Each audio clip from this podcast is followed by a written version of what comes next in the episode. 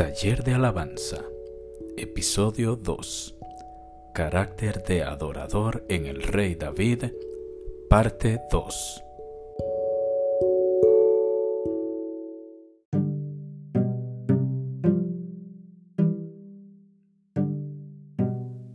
David era un hombre responsable. A pesar de su posición como músico en la corte del rey Saúl y de su prestigiosa promoción como paje de armas, David nunca olvidó de su humilde posición como pastor de ovejas en los campos de Belén. Entre sus nuevas responsabilidades sabía intercalar su responsabilidad primera, que era ser pastor. David tenía corazón de pastor y en cada oportunidad que podía lo manifestaba. El llamado original de Dios a nuestra vida nunca debe olvidarse por las posiciones o promociones. Pero David había ido y vuelto dejando a Saúl para apacentar las ovejas de su padre en Belén. David nos presenta tres maneras de mostrar responsabilidad en sus acciones. Ahorita vamos a entrar allí. Cada vez tenemos más títulos, cada vez hay más nombres, cada vez somos buenísimos para inventar nombres, títulos y un montón de cosas. Que alguien le digan pastor de músicos, que alguien le digan pastor de artes, pastor de teatro, lo que sea, el director de alabanza, esos son títulos. Y eso puede quedar perfectamente a un lado. Yo no necesito de eso porque yo sé que Dios me llamó a ministrarlo. Eso es todo. El título que quieran ponerle, y si no quieren, no hay ningún problema. Pero yo tengo que tener en claro a qué Dios me llamó. Y si Dios me llamó a ministrar a la iglesia, esa es mi responsabilidad número uno. Y eso se ve cuando a una persona le invitan, por ejemplo, a una iglesia muy pequeña. Cuando usted le dice, vamos, vamos a mi congregación, este, usted hace obras de teatro muy chivas y la gente este, queda ministrada por el Señor cada vez que usted lo hace. Vamos, vamos a mi congregación. Cuando usted llega a una congregación de piso de tierra y hay tres personas, ¿lo haces con la misma actitud? Cuando usted llega y le dan una organeta que una de las teclas no suena y le dicen, si se apaga, péguele aquí. Historia real. Si se apaga el teclado, péguele aquí dos veces y ya él prende. John tiene una foto de nosotros ministrando, era en Limón, en Talamanca. Eso, ese cosito gris que sostiene el piano, ¿lo ven? Se nos olvidó. Y yo no puedo tocar en el piso, es muy incómodo. Podría intentarlo, pero es muy incómodo. Hay una foto donde estamos ministrando en Talamanca, donde en vez de atril, yo lo que tengo son tres cajas de agua, de esas donde se ponen las botellas, eh, alpina o lo que sea, ¿verdad? Esas azules. Son tres cajas de esas donde usted, si se hacía muy acá, el piano temblaba así, y si se hacía muy acá, vibraba para acá también. Qué importante saber a qué Dios nos llamó, porque entonces eso pasa a un segundo plano. Yo he tocado con mesas que le falta una pata, he tocado sin pedal. Ustedes van a pensar que tocar sin atril es lo peor. No, tocar sin pedal es lo peor. Ese, ese aparatito que está ahí abajo ese aparatito cambia completamente lo cuando uno está tocando. Eh, los músicos comprenderán eso. Yo conectaba audífonos para más o menos simular el, el, sustain del pedal. Hágale números. Luego, luego les haré una demostración, pero es que sin pedal eso suena horrible, sobre todo en las canciones de adoración, eso suena fatal. Pero si yo sé a qué Dios me llamó, eso pasa a un segundo plano. Yo he tocado con todo tipo de, teclados, John ha tocado con todo tipo de baterías y más bien llega y las afina y las deja sonando súper bien y después le dicen, ¿qué le hizo? Y la afiné nada más, no le hice nada, nada raro. Por mucho tiempo me pasó, yo no, no sé exactamente todavía qué tipo de teclado me gustaría comprarme porque yo toco con lo que sea. Entonces hay unos que me encantan, son muy bonitos y yo digo, ¿qué, qué piano más bonito? Como el que trajimos hace un par de domingos, el negro grandotote. Pero yo de decir, ¿cuál quiero? Ese es el teclado de mis sueños. No, porque yo he tocado con cualquier cosa, entonces eso no, no me determina. Yo no necesito de un instrumento de tal marca o de tanto valor, de tanto precio para poder ministrar. Y nos ha pasado con músicos donde vienen y, y en el altar tenemos ciertos temas con la electricidad, y viene y conecta su pedalera o conecta sus cosas, eh, no es de los recientes, lo invitamos hace mucho tiempo, por cualquier cosa no vaya usted a sacar conclusiones. No, mano, es que sin esto yo no puedo tocar y que no sé qué. Toque sin eso, ¿para qué? No, no, no, es que si no, y no sé qué. Y tuvimos que ver cómo resolvíamos porque no podía tocar sin, sin el aparato ese, sin el bendito aparato ese. Entonces yo no puedo perder de enfoque a qué Dios me llamó. Mi llamado principal siempre va a ser ministrar a la gente. A la gente no le interesa con lo que yo estoy haciéndolo. No le interesa si son con las últimas zapatillas de danza, las más ergonómicas, las banderas más caras, eh, la mejor utilería que pudieron haber conseguido, etc. La gente no nota eso, difícilmente lo nota. La gente ve si haces algo con excelencia, eso sí lo ven. La gente ve si hiciste algo y te preparaste para hacerlo y con lo que tenías lo hiciste de una manera excelente, pero no, ellos no distinguen porque no es lo suyo ver si usaste el instrumento más caro, la utilería más cara, los mejores disfraces, etc. Pero la gente sí sabe medir el corazón. Y al final nosotros somos llamados a ministrar a la iglesia, que no se nos olvide. David era una persona que tenía muy en claro el llamado, a que Dios lo llamó. Él reconoce quién es Jesús, quién es Él en Jesús, perdón, y reacciona con autoridad espiritual. David conservó su identidad y temple en sus actividades rutinarias, aún a sabiendas de haber sido ungido rey. Vienen y llaman a David, mira, usted va a ser el nuevo rey de Israel, ve toda esta nación, todo eso va a ser suyo, todo eso. David dijo, ah, qué bonito, voy a ir a cuidar las ovejas. Si ya le habían dicho, mira, este vos sos el heredero perdido pollo macho, toda la casa ahí, todos los, los, ¿cómo se llaman? Los pavorreales y los bicharrajos que tenga ahí en la casa y no sé qué, están a su disposición. Usted hace así y tiene tres chefs especializados en lo que sea. Usted nada más le van a decir qué hacer. Eh, ah, no, muchas gracias, eh, pero tengo que tocar en la iglesia. Ya vengo. No, no podemos olvidar la posición que Dios nos ha dado. Él también tenía una reacción positiva frente al negativismo de sus adversarios. Mostraba comportamiento atento a lo que se le orientaba y se le solicitaba. Su padre era específico con David. De igual forma ocurría con Saúl, para apacentar las ovejas de su padre en Belén. El pastoreo del rebaño de su padre le condujo a ser un buen administrador de su carácter, a ser un buen administrador de los bienes puestos bajo su cuidado y también sabe cuánto tiempo debe permanecer para cuidar su corazón pastoral. David reconoce los momentos de permanecer o de retirarse de un ambiente. Muestra su corazón para ayudar al rey, comunicarse a través de la música, mostrar sus valores que lo caracterizaban, sin perder su equilibrio armónico con su ser. Dice la Biblia en 1 Samuel 17:15, dejando a Saúl. Él sabía que la compañía de Saúl no le estaba haciendo nada bueno y él dice que lo dejó. Su espíritu pastoral le permitía cuidar y autocuidarse. Eso es muy importante. Hace algún tiempo yo hablaba con John, y perdón que ponga tantos ejemplos de esto, pero es de lo que más vivimos. Había una congregación X en X lugar, como dice el pastor, donde cada vez que los músicos terminaban de ministrar, se bajaban y tenían cuatro o cinco personas que le decían, men, usted sí es crack, usted sí es carga, usted es la última Coca-Cola del desierto, usted es aquí, usted es allá, y le tiraban el ego, y para peores a los músicos, ¿verdad? Le tiraban el ego altísimo. Y yo hablaba con John y yo le decía, qué peligroso esa actitud. Qué peligroso que cuando usted se baje le empiecen a tirar todos esos piropos porque tarde o temprano te puedes creer que usted de verdad es así de bueno como, como le creen, como intentan hacerle ver. Y muy posiblemente esas personas no tenían una mala intención. Muy, muy seguramente. Pero qué difícil es si yo me acostumbro a eso y después entiendo que es que eso no es a lo que Dios me llamó, que es de eso no se trataba. Amén. Y David sabía huir de esos momentos. David sabía que cuando algo le estaba perjudicando su ser, él entendía quién él era. Pero si algo estaba interfiriendo con eso, David dice en la Biblia que él se apartaba. Dice, y dejando a Saúl, él supo irse, alejarse de esas situaciones para no perder ese balance y ese equilibrio. David definitivamente tenía un carácter desarrollado. Durante casi los 13 años que David sirvió con fidelidad a Saúl, fue un tiempo de preparación para su desarrollo de capacidades, habilidades, destrezas que le servían de un gran valor en su reinado. Saúl fue en medio para que David mostrara su corazón y cualidades de sumisión, servicio, sabiduría y fidelidad tenemos que tener todas estas características. Tenemos que tener un corazón sumiso, un corazón de servicio, un corazón sabio. Voy a, interiorizar un poquito esto. Sumisión. David mostraba lealtad a Saúl como en primera instancia lo había estado con su padre.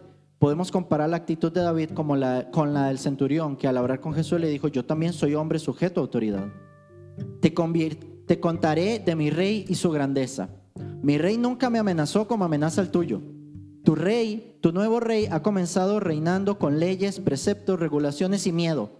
El más vívido recuerdo que tengo de mi rey cuando vivíamos en las cavernas es que su vida fue una vida de sumisión. Sí, David me mostró la sumisión, no autoridad. Me enseñó no los métodos inconsecuentes de los preceptos y las leyes, sino el arte de la paciencia.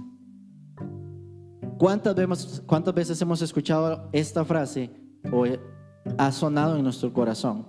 Es que si yo estuviera al frente, yo haría las cosas distintas. Ah, es que si yo fuera líder, si yo estuviera a cargo, es que no saben cómo lo reventaría. No tienen ni idea de lo que yo haría. David era una persona que siempre se mostró leal a Saúl, aunque sabía que lo que Saúl estaba haciendo no era correcto. Porque él mismo, teniendo la oportunidad de matarlo, dijo, Dios me libre de hacer esto. David seguía sabiendo quién era Saúl, a pesar de que ya había sido nombrado rey. Pero la sumisión que mostraba David hacia el rey es algo que nunca podemos perder de vista. Servicio. David fue probado por Saúl y decidió dejarlo con él. Y Saúl envió a decir a Isaí, yo te ruego que esté David conmigo, pues he hallado gracia en mis ojos. Ha hallado gracia en mis ojos, perdón. Los que son servidores, Dios los pone en gracia delante de los demás. David fue levantado en gracia porque sabía ser un servidor. El servicio es una cualidad muy enfocada en el mensaje de Jesús. Como el Hijo del Hombre no vino para ser servido, sino para servir y para dar su vida en rescate por muchos. Sé que tenemos miles de historias de esto. Podemos pasar aquí todo el día contando de personas que no han tenido una actitud correcta de servicio, que más bien han venido a ver si les sirven, a ver si le atienden, a ver si qué, qué pueden sacar, qué pueden obtener. Y qué peligroso, porque el mismo Jesús no vino a eso. El mismo Jesús vino para servir. ¿Cuánto más nosotros? Mira, Jimmy, ayúdame un toquecito, porfa, me traes. ¿Y por qué yo? Todo yo, todo yo, decía, decía el chavo. ¿Por qué yo tengo que ir a hacer eso? ¿Acaso a mí me toca eso? Cuidemos, cuidemos el corazón de servicio. Cuando hemos estado leyendo la Biblia, de, eh, todo, este, todo este periodo que hemos estado leyendo la Biblia de manera cronológica, vemos a nuestros antepasados los levitas. Esa gente pasaba metida en el templo. Y John y yo nos reíamos y decíamos, eso no ha cambiado durante todos estos miles de años. Seguimos ahí metidos siempre en, en, en, la iglesia. Eh, no importa, pero normalmente somos los primeros en, llegar y de los últimos en irnos. Normalmente usted sabe los que llegan tarde porque usted está aquí desde temprano. Y usted ve a la gente y usted dice, mira, llegó temprano, solo se atrasó 30 minutos. Sabiduría. David siempre fue sabio en guardar respeto a la vida de Saúl. Aunque él tuvo oportunidad de hacerle daño, no procedió. A través de los múltiples intentos de Saúl por atentar contra la vida de David, éste respondía con estrategias de respeto por la vida. Conductas evitativas ante el conflicto cuando así lo ameritaba y un comportamiento de reconocimiento de autoridad. Asimismo demandaba y exigía que se le tratase equitativamente y se le librase de toda angustia. Todos estos desafíos enfrentados por David fueron preámbulo de preparación para encontrar otras formas de responder ante los, conflictos. También cabe resaltar la posición de Natán para con David. Fue directamente una manera clave para generar o propiciar un entendimiento de reconciliación y le preparaba para atender los conflictos de manera madura. Estaba viendo uno de los videos de, de Emanuel Espinosa. Emanuel Espinosa fue uno de los bajistas de Marcos Witt, el que toca, el que grabó la canción de Venció y muchísimas, muchísimas, muchísimas otras canciones. Y él contaba que estaba ministrando con eh, Marcos Witt y que Marcos Witt estaba tocando el piano y alguna nota él no pegaba bien, se equivocaba en la nota. Entonces Marcos Witt como que le decía como, esta es la nota, que en el piano, ¿verdad? Porque él, él sabía algo de piano, entonces siempre estaba viendo la mano izquierda de, de Marcos Witt y Marcos le hacía como, ¿verdad? Como es esta, ¿verdad? A veces, por alguna razón algo pasaba, entonces Marcos Witt se volvía y le decía, ¡eh! O el, como el bajo es un instrumento de cuerdas, puede desafinarse. El piano, estos por lo menos no, no tienen tanto ese problema, pero todos los instrumentos de cuerda, con cualquier cosita, si le rasgaste muy fuerte, tocaste la cuerda muy fuerte, lo que sea, se puede desafinar. Es algo muy normal. Tu Marco Witt se volvía y le decía, ¡Hey! ¡Estás desafinado! ¡Afina! ¿Verdad? Y le pegaba ahí una gritada según él. Y él decía que en su corazón él sentía que eso no le gustaba. Y dijo, listo, yo venía a tocar con Marcos Witt dos años, pero no, se acaba aquí en dos meses. Ya yo no voy a hablar este, más con él y me voy a enojar y bla, bla, bla, y no sé qué. Pero dice Manuel Espinosa que él nunca ha tenido la costumbre de hablar a espaldas de decirle, mira, es que Marcos Witt me está gritando a, qué sé yo, a Randy, a Randall González, al baterista, o a cualquier otro, mira, es que no me está gustando, mira, y, y, ojalá el otro también le haya hecho algo, y sí, no, es una barbaridad todo lo que... No, él se fue directamente con Marcos y le dijo, Marcos, quiero pedirte un favor, te quiero pedir que no me grites.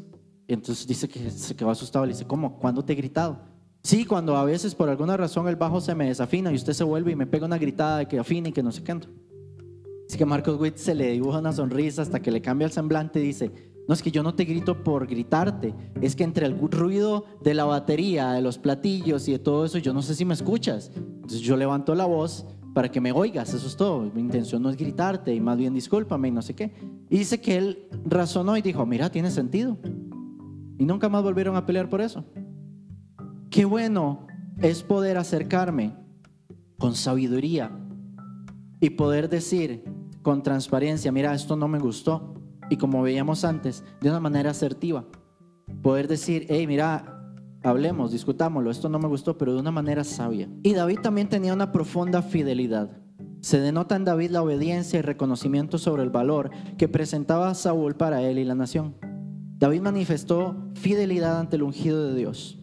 Esta actitud de profunda fidelidad marcó un liderazgo muy diferente en David que reflejaba proféticamente el modelo de Jesús. David sabía lo que era la fidelidad en lo poco. Podemos rescatar la devoción y dedicación de David en sus actividades pastorales, pues el primer trabajo de David fue ser un pastor de ovejas. Y allí, donde Dios lo tenía en lo poco, David fue fiel. No importa si lo que te dieron fue el grupo de niños, de tres niños eh, de cero a dos años que babean y usted le tocó hacerles una obra de teatro para ellos. Y usted dice, estos niños no están entendiendo. A usted le tocó tocar, ahí ministrar y vamos a cantar una canción y los niños están ahí, bueno, se mueven porque simplemente la cabeza se los lleva, no porque estén disfrutando de la música. Pero David supo ser fiel en lo poco.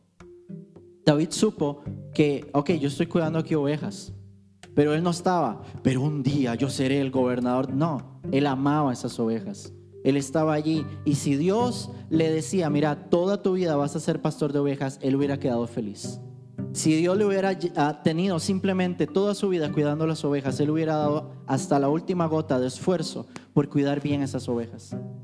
Él fue fiel en lo poco. Él no estaba pensando algún día ser el gobernador, algún día tendré a toda esta gente comiendo de mi mano, algún día, bla, bla, bla. No, su corazón siempre fue de entrega, de ser fiel en lo que Dios le había puesto. Nunca pienses que lo que Dios te puso en las manos es poco.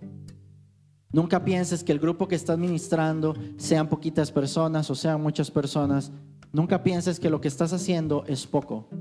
Y tampoco pienses, ah, es que un día yo voy a estar en, en estadios. Tal vez Dios no lo haga.